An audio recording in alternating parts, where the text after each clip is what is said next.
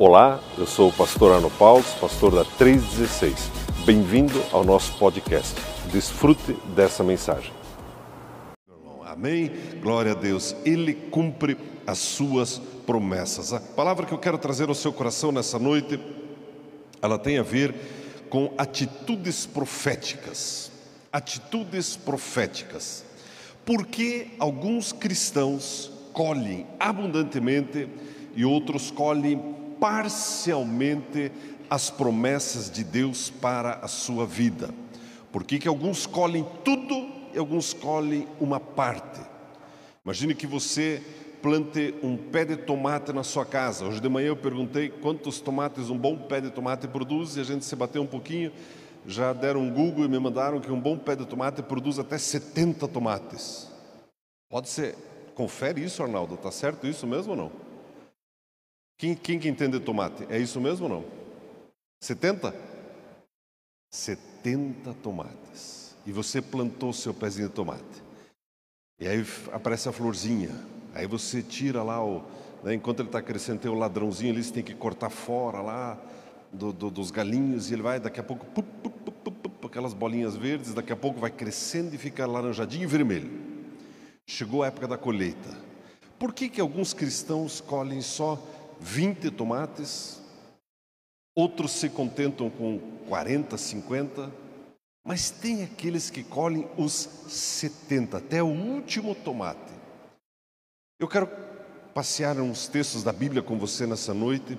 Eu gostaria que nós aprendêssemos sobre atitudes proféticas que me levam a colher 100% daquilo que Deus tem planejado para a minha vida. Meu irmão, profetizo desejar sobre você. Você é daqueles que colhem plenamente tudo que Deus planejou para a sua vida, você vai cumprir. Nesses dias em que tantas pessoas partiram para a eternidade, uma das declarações que a gente mais ouviu de muitos cristãos, quando estavam no seu leito de morte, foram palavras de arrependimento, de lamento, de tristeza, ainda que crentes, mas pessoas que disseram: eu podia ter feito mais ou eu podia ter desfrutado mais das bênçãos de Deus para a minha vida. Vamos ver o que diz a palavra de Deus. Talvez aumentar um pouquinho o meu retorno aqui, diminuir um pouco. Eu não sei, parece que está meio com eco, eu não sei como é que está lá para vocês. Nós, a nossa mesa de som ela, ela estragou. Então nós estamos usando uma alugada e aí exige um pouquinho mais aí do. Como é que está para vocês aí? Tá, tá bom? Beleza. Eu vou falar um pouquinho mais perto aqui. Abra sua Bíblia, por gentileza, em Marcos, no capítulo 4. Marcos, capítulo 4. Eu quero começar por essa parábola do Senhor Jesus. Marcos, capítulo 4, versículo 3 ao 8. Marcos, capítulo 4, do versículo 3 ao 8. Veja o que diz a palavra de Deus para você e para mim. Marcos, capítulo 4, do versículo 3 ao 8. Essa é a parábola do semeador. Foi o próprio Senhor Jesus quem disse essa parábola. E ela é conhecida da maioria de nós e gostaria que nós, ainda assim, colocássemos os nossos olhos a partir do versículo 3 que diz assim: Escutai, saiu o semeador a semear. Semeando ele, parte da semente caiu à beira do caminho, e vieram as aves do céu e a comeram. Outra caiu sobre pedregais, onde não havia muita terra. Logo nasceu, porque não tinha terra profunda. Saindo, porém, o sol queimou-se e secou-se, porque não tinha raiz. Outra parte caiu entre espinhos e, crescendo os espinhos, a sufocaram e não deu fruto. Outra caiu em boa terra e deu fruto, germinou, cresceu, produzindo a trinta, a 60 e a 100 por um. Quatro tipos de solo. O Senhor Jesus fala sobre esses, o que acontece nesses quatro tipos de solo. E eu quero fazer um pequeno resumo dos três primeiros tipos de solo que o próprio Senhor Jesus explica, a partir ali do versículo a partir do versículo 14, onde está escrito: O semeador semeia a palavra, os que estão junto ao caminho são aqueles em quem a palavra é semeada. Tendo a eles ouvido, vem logo Satanás e tira a palavra que foi semeada no seu coração. Esse é um tipo de pessoa que ela tem acesso à palavra de Deus. A palavra de Deus chega até ela. Mas o coração dela está tão endurecido, está tão fechado, está tão assim envolto de valores mundanos que facilmente o diabo rouba a palavra. Facilmente o diabo rouba a palavra do seu coração. E aqui não fala só do ímpio, meu irmão, fala também do crente, ok? Em segundo lugar, o texto fala de um outro tipo de solo, não só do ímpio, mas também do crente. Ele diz no versículo 16: Mas, da mesma forma, os que recebem a semente em solo rochoso são aqueles que, ouvindo a palavra, logo com prazer a recebem. Não tendo, porém, raiz em si mesmos, são de pouca duração. Sobrevindo a tribulação ou a perseguição por causa da palavra, imediatamente se escandalizam. É o ímpio ou é o cristão que recebe a palavra. O seu espírito é acionado, ele, ele ouve uma palavra de Deus e imediatamente aquilo cai num solo. Espera lá, isso faz sentido, é a palavra de Deus. Mas imediatamente, quando surge uma perseguição, ou seja, quando ele precisa defender a sua fé publicamente, quando pergunto para ele: escuta, você é crente mesmo? Não vai me dizer que você vai lá na igreja e deixa dízimo lá na igreja. Não, eu não, eu não sou desses, não, não, eu não sou alienado assim. Imediatamente se escandalizam e aquela palavra não frutifica. Em terceiro lugar, o texto fala no versículo 18: os outros são os que recebem a semente entre espinhos, os quais ouvem a palavra mas os cuidados deste mundo, os enganos das riquezas e as demais ambições, entrando, sufocam a palavra, ficando ela infrutífera.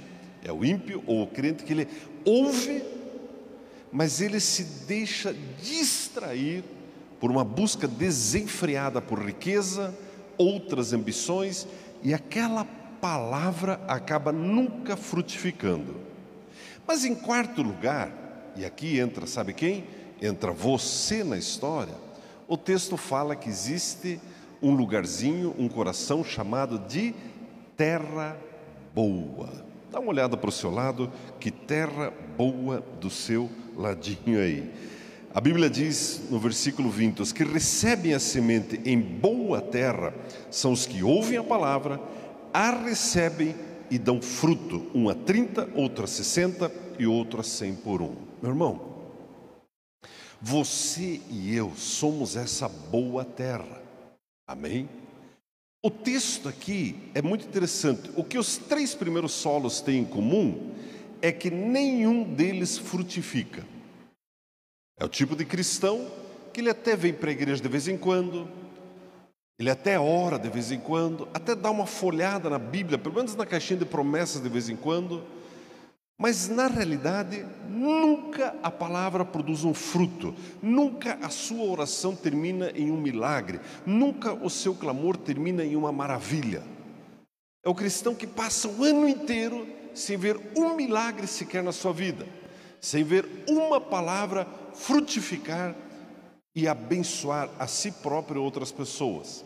Esses três solos têm isso em comum: nunca dão fruto. Mas o quarto solo, a principal marca dele é que ele frutifica, porque ele recebe a palavra e essa palavra germina e produz fruto. É o cristão que coleciona respostas das suas orações, é o cristão que vê as promessas de Deus e experimenta as promessas de Deus se cumprindo na sua vida. Mas é interessante que Jesus, ainda para esse cristão, e aqui que fica interessante, ele faz aqui uma distinção de três tipos, ou três níveis, ou três graus de colheita. Ele diz: tem aquele que vai colher 30 por um, uma semente, 30 vezes mais. Tem aquele outro que vai colher 60 por um. Uau!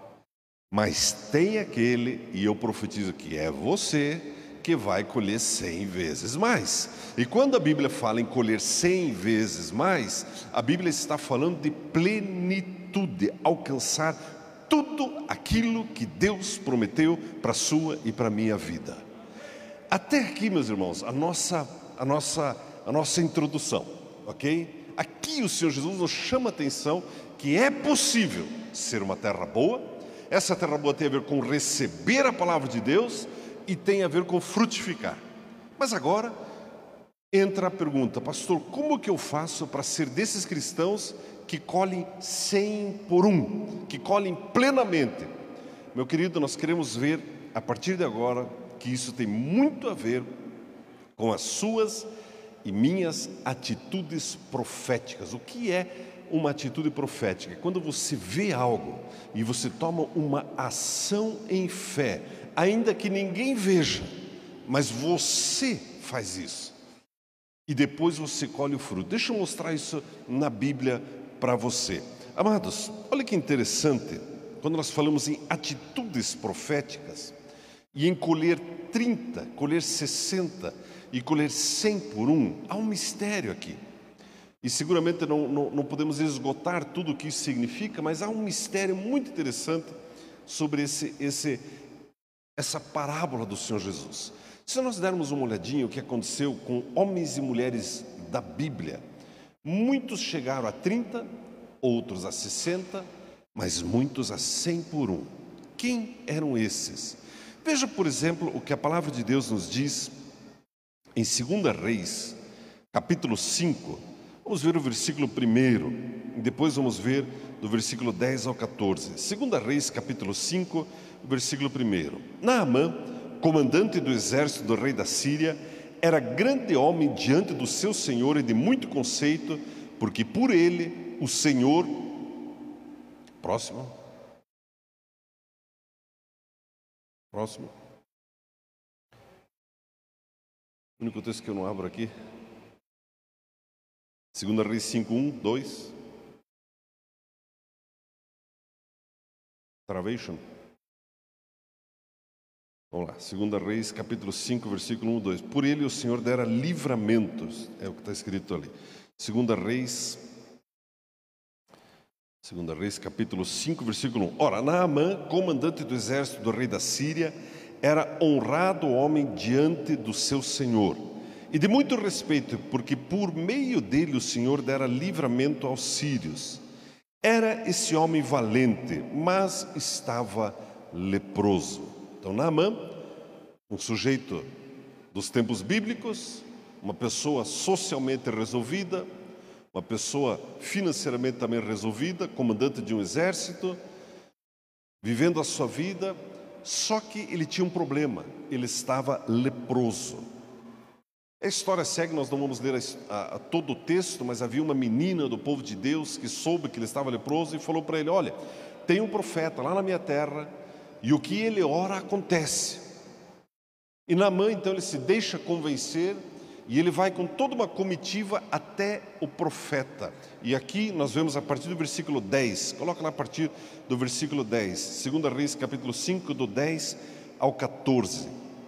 Diz assim, aliás, é, um antes, um antes, o 9 então. Veio, pois, Naamã com seus cavalos e seus carros e parou à porta da casa de Eliseu. Como se agora, aqui nós aqui no culto, de repente parasse aqui um monte de viaturas com luzes piscando e tal, e um monte de seguranças, e entrasse uma pessoa muito importante. Chegou para visitar Eliseu. Mas Eliseu, versículo 10 ao 14, diz assim: 2 Reis 5, 10 ao 14. Então Eliseu lhe mandou um mensageiro, dizendo: Vai, lava-te sete vezes no Jordão, e a tua carne será restaurada, e ficarás limpo.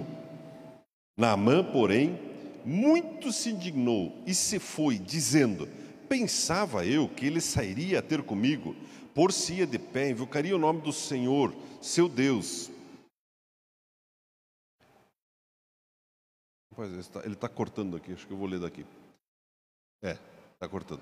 Moveria, moveria a mão sobre o lugar da lepra e restauraria o leproso. Não são, porventura, Abana e Farfar, rios de Damasco, melhores do que todas as águas de Israel? Não poderia eu lavar-me neles e ficar limpo? E voltou-se e foi com indignação. Então, se chegaram a ele os seus oficiais e lhe disseram: Meu pai, se te houvesse dito o profeta alguma coisa difícil, acaso não a farias? Quanto mais, já que apenas te disse: lava-te e ficarás limpo. Então desceu e mergulhou no Jordão sete vezes, consoante a palavra do homem de Deus, e a sua carne se tornou como a carne de uma criança e ficou limpo. Amados, olha que interessante. Aquele homem chega com a sua comitiva, com o seu problema. O que, ele precisava? Ele precisava colher um milagre. Se a lepra hoje em dia já é um desafio para curar, naqueles dias era sentença de morte. E quando ele chega à casa do profeta, o profeta diz algo para ele no nível do espírito. Ele recebe na alma, ele fica indignado, a alma dele fica agitada, onde já se viu. Eu poderia ir lá no meu rio, lá é muito mais bonito, muito melhor. Esse rio aqui, Jordão, cheio de lama, cheio de peixe. Eu vou lá na minha terra a alma dele gritando dentro dele. Mas a palavra já foi liberada no espírito. Nós podemos entender, eu gostaria que você me acompanhasse, que, por exemplo, eu estou falando da palavra de Deus aqui. E você está sendo ministrado pelo Espírito Santo, pela palavra de Deus. Você já está colhendo 30 por 1. Só de ouvir a palavra, o teu espírito imediatamente se conecta com Deus, você já crê que é a palavra dele, e você já recebe essa palavra no teu espírito. Mas aí entra a sua alma, e a sua alma começa a ficar agitada. E começa a pensar: puxa, até que hora será que vai ser culto? Será que eu vou chegar a tempo da pizzaria hoje? Será que vai ter queijo para mim na pizza ainda? Será que vai dar tempo de ver os gols do Fantástico? E, e, a alma fica, e fica, e fica agitada. E eu acho que eu vou dar uma olhadinha no Instagram, e eu vou dar uma olhadinha no Facebook agora, e a alma fica lutando. Mas o teu espírito, ele já conectou com Deus, com a palavra de Deus. A colheita de 30 vezes já está liberada. O teu espírito já está feliz. É hoje que vai acontecer um milagre na minha vida. Mas a alma está agitada como desse homem. A ponto dele ir embora. Pegou a sua comitiva, vai embora. Todo mal. Eu não aceito. Mas aí tinha lá algumas pessoas que chegaram para ele: o chefe, é o seguinte. Se fosse difícil, você não faria? É, é, acho que faria. Mas é moleza, desce no rio. E aí a alma dele agora se deixou convencer pela palavra de Deus. E agora ele já está começando a colher 60 vezes mais. Agora, nota que interessante que o texto diz que ele desceu e mergulhou sete vezes. Agora imagine a cena. Está lá todo o exército dele, lá os oficiais, mais uma turma de curiosos, mais o pessoal do departamento da mídia do 316 fazendo foto. Ele tem que tirar a armadura dele, tem que tirar as vestimentas, a capa, o capacete. A essa altura todo mundo vê o que alguns imaginavam, talvez feridas profundas, faltando alguns membros, alguns dedos, talvez.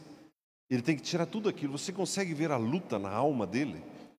Literalmente se desnudando na frente dos outros. Você já percebeu que conosco é assim também? Você recebe uma palavra de Deus, o teu espírito recebe na hora. Mas aí agora a sua alma, que às vezes é tão forte, a tua, a tua vontade, as tuas emoções. Por exemplo, eu digo para você, olha, eu quero orar por cura para você. Teu espírito recebe, pum, é verdade, Jesus quer me curar. Agora tua alma precisa aceitar o fato, eu vou lá na frente de todo mundo, todo mundo vai saber que eu estou com alguma enfermidade. Só que Namã foi. Ele mergulha uma vez, sobe de novo, sobe de novo. Para Namã, talvez levou uma eternidade cada mergulho daqueles. E mil pensamentos talvez passaram na alma dele. Mas ele levou a alma dele a obedecer. E para ele colher 100%, ele faltava uma coisa: o que, que era? O corpo dele precisava obedecer e entrar na água, literalmente. Meu irmão, e o texto diz que ele foi e ele mergulhou sete vezes. E quando ele saiu, a pele estava curada. O que eu quero dizer para você nessa noite, meu querido, é que a maioria de nós recebemos muito rápido a palavra no nosso espírito. Você sabe que é Deus falando com você. Quando você lê a Bíblia, quando você ouve uma mensagem, quando o teu líder fala com você, a tua alma luta um pouco, mas até você convence ela. Mas agora você precisa tomar uma atitude profética, literalmente. Pegar os 60, 70, 80, 100 ou cento e poucos quilos, aonde está a tua alma e teu espírito, e levar para dentro da água e experimentar o milagre. É muito interessante, é, é, você vai entender. Tem mais um exemplo bíblico que eu quero dar, tem alguns aqui. É muito interessante. Atitudes proféticas. Uma atitude profética, ela tanto é para você romper, no sentido de receber o seu milagre, mas também romper com o passado. Quantos de nós não precisamos, literalmente, já fomos convencidos no nosso espírito, a nossa alma, agora o nosso corpo precisa ir lá, pegar algumas coisas e jogar fora. Por exemplo, aquela carteira de cigarro que fica escondida lá naquele armário, lá na garagem. Você quer experimentar a plena libertação? Teu corpo precisa ir lá, pegar aquilo e jogar fora. Pastor, mas eu não fumo. Mas é aquelas barras de chocolate escondidas em lugares estratégicos na tua casa. E aquela simpatia que fica lá naquela gaveta, lá naquele, naquele armário, lá naquele canto. Você percebe, teu espírito identifica imediatamente, isso não agrada a Deus. A tua alma aceita, mas você precisa levar e tomar uma atitude e jogar fora. É interessante, amados, que Naamã, o que aconteceu com ele? Ele colheu cem vezes. Muitos de nós, quando vamos ao nosso momento de oração, somos convencidos pelo Espírito Santo em nosso espírito. A nossa alma, ainda que lute um pouco, mas ela se convence. Mas o nosso corpo precisa esperar até ter uma resposta de Deus. Você já percebeu que o teu corpo, quando você está orando, o bichinho tem fome, o bichinho tem dor de cabeça, o bichinho tem sono? Já percebeu? Rapaz, dá serviço esse teu corpinho, não dá não? E dói uma junta, e dói outra junta, junta que você nem sabia. É justo naquele momento de oração. Não é interessante? Veja um outro exemplo comigo, que eu creio que vai ilustrar melhor isso daqui. Veja o que a Bíblia diz em Mateus, no capítulo 9. Mateus no capítulo 9, do versículo 20 ao 22. Mateus 9, do versículo 20 ao 22. Olha esse texto, por gentileza. Eis que uma mulher que durante 12 anos vinha padecendo de uma hemorragia, veio por trás dele e lhe tocou na orla da veste. Porque dizia consigo mesma: Se eu apenas lhe tocar a veste, ficarei curada.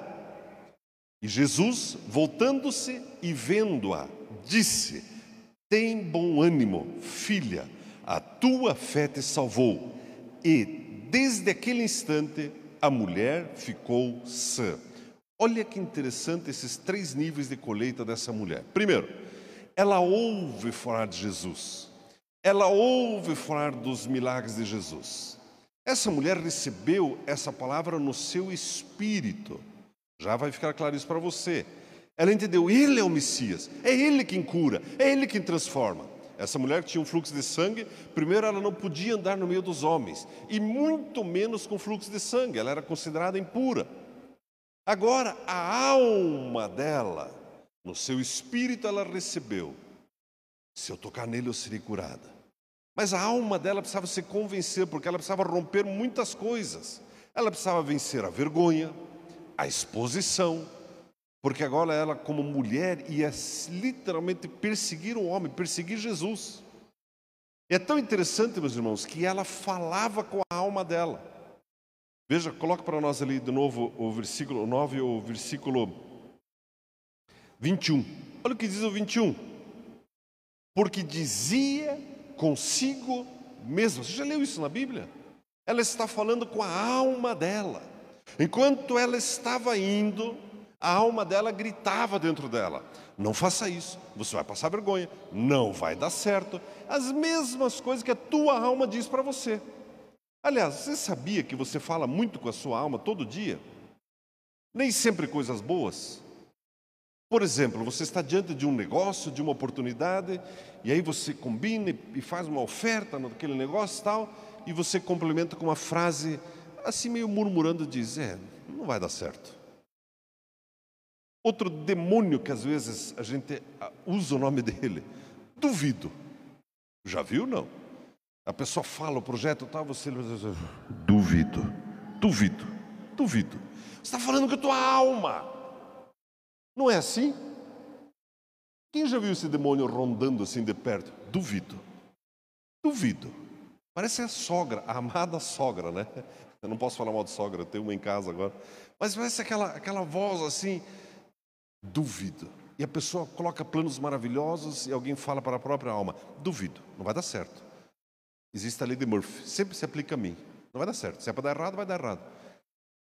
Essa mulher falava consigo mesma ela dizia para sua alma: Você sabia que você precisa aprender a falar com a sua alma? Você sabia que grande parte das orações dos salmos, em que Davi, por exemplo, ele faz louvores e declarações a Deus, ele está falando para a própria alma dele quando ele diz: Deus, o Senhor é fiel, Deus, o Senhor é o meu rochedo, o meu escudo. E ele diz: Aquieta-te, minha alma, porque a alma estava agitada, vendo os inimigos, e ele está exaltando a Deus, mas ele está lembrando a alma dele.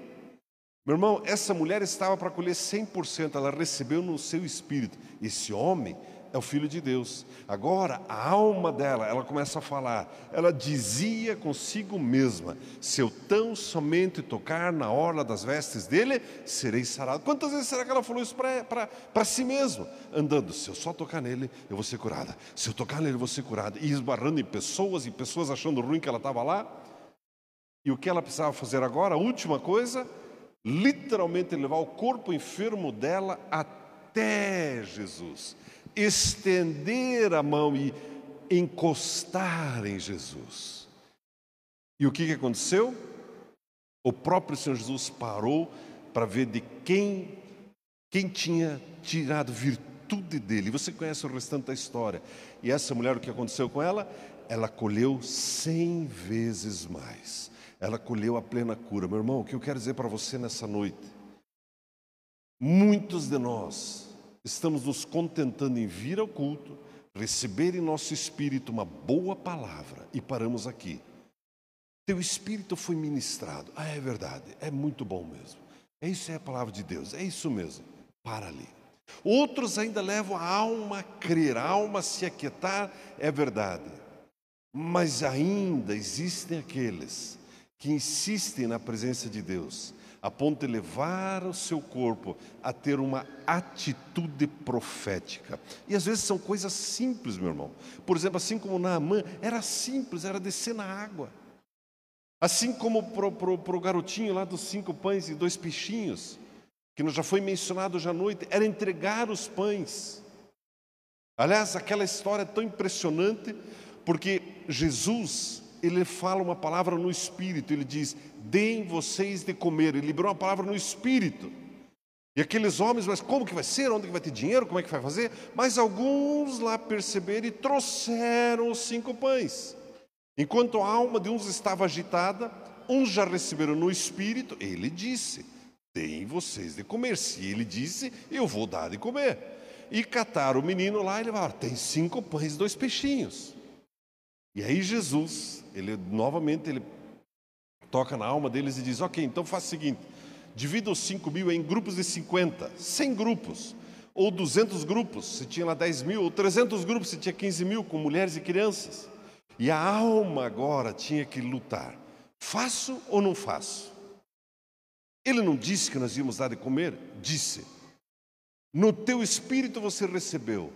Agora a alma precisa se deixar convencer. Mas é meio miquento, né? Nós fazer o pessoal sentar em grupo de 50 sem um sanduíche para oferecer.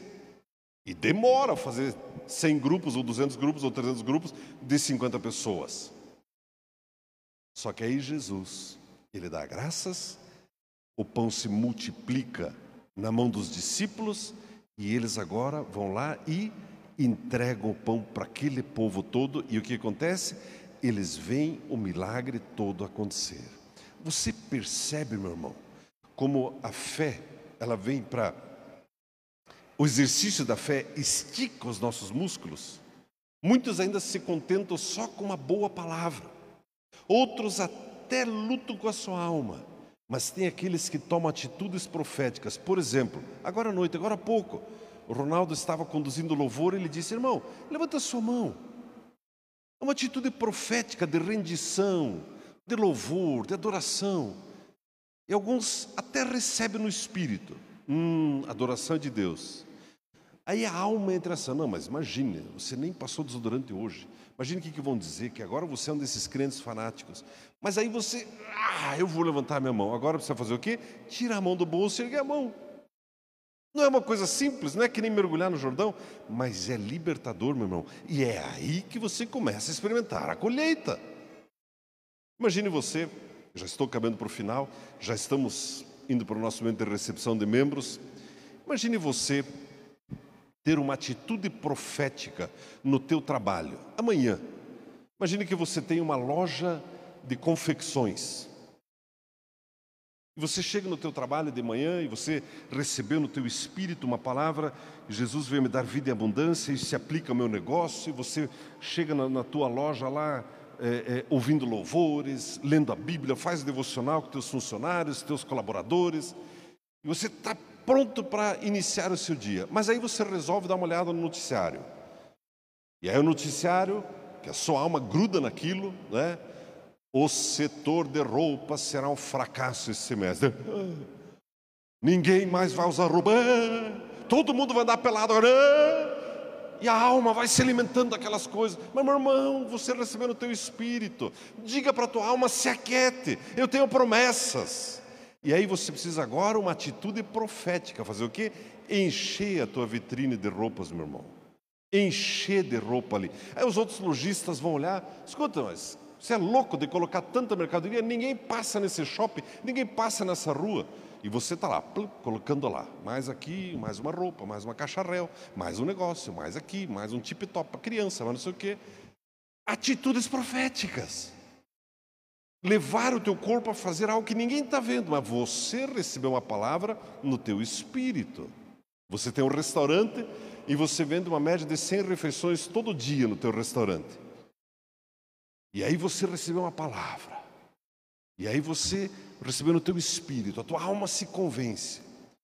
E aí você precisa preparar ali o buffet, preparar as saladas, a carne, o arroz, o feijão, o macarrãozinho, a farofinha que todo mundo gosta, está preparando. E aí você precisa decidir quantos pratos eu coloco no buffet. Deixa eu dar uma olhada no noticiário. Setor de comida entra em colapso. Ninguém mais come farofa, arroz, feijão, bife, não sei o quê.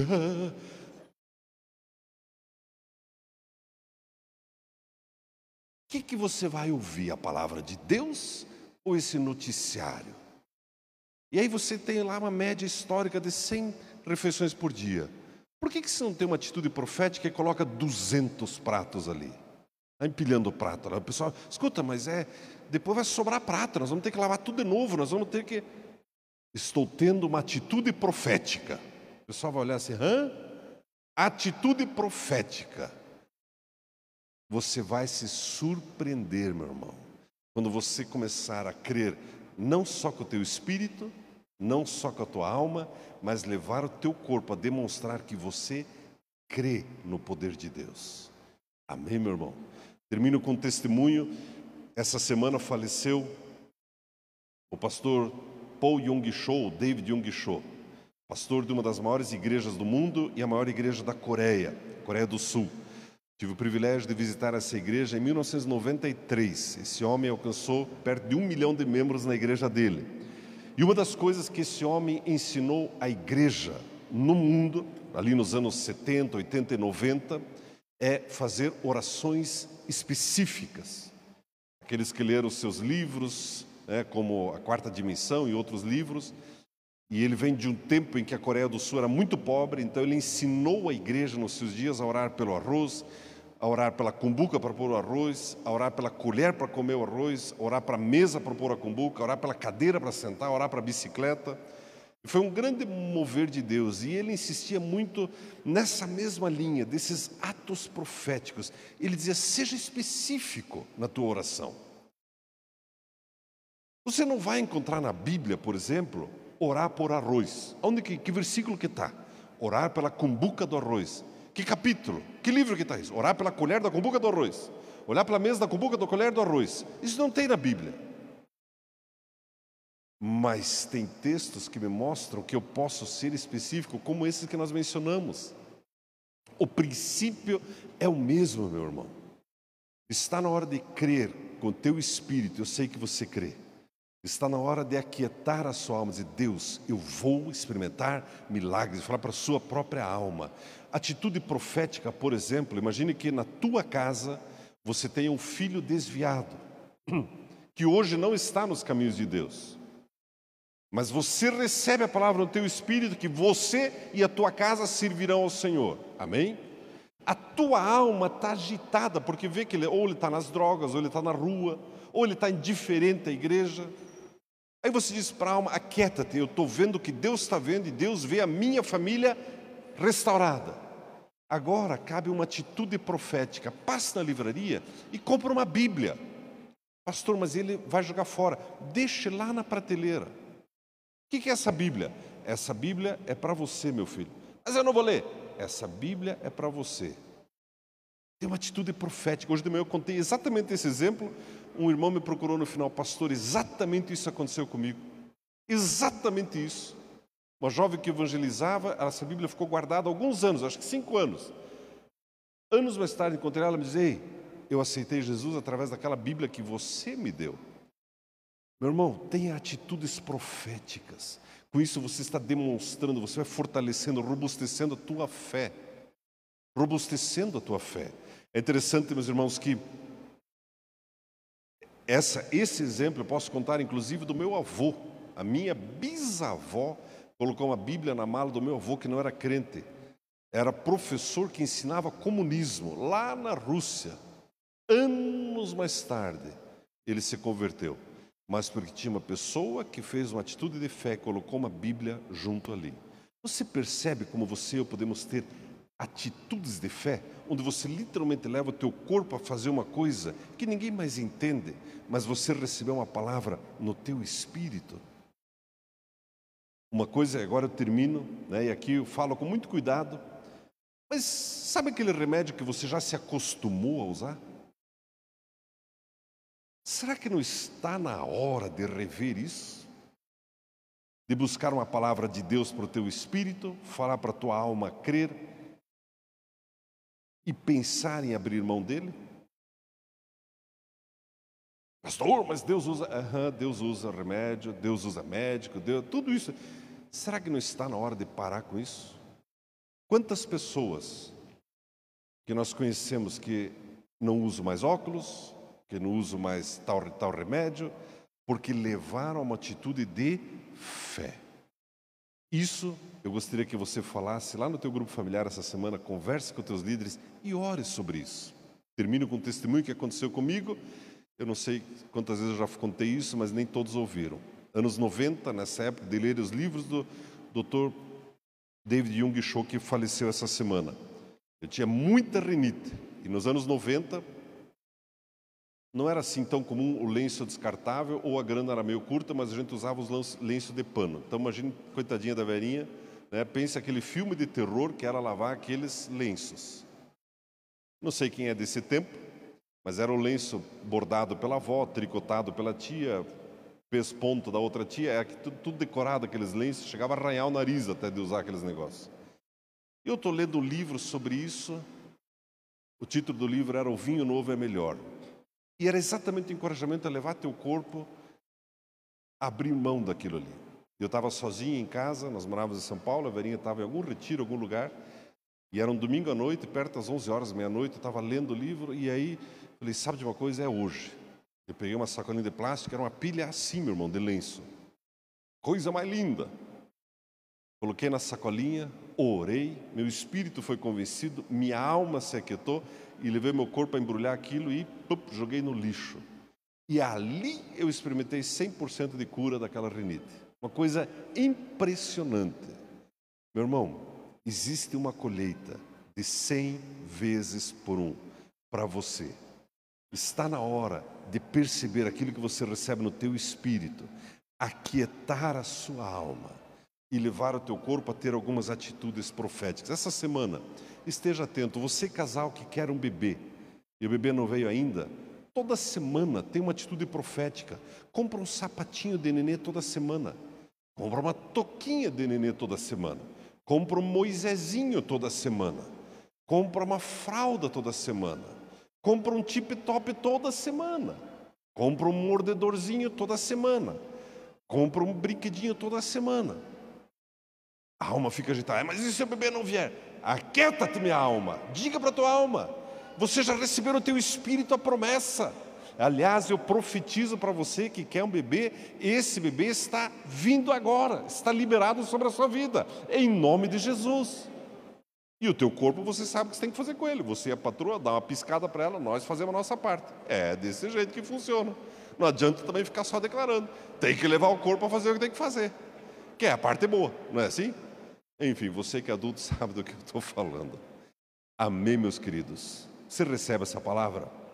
Posso convidá-lo a ficar em pé, por gentileza?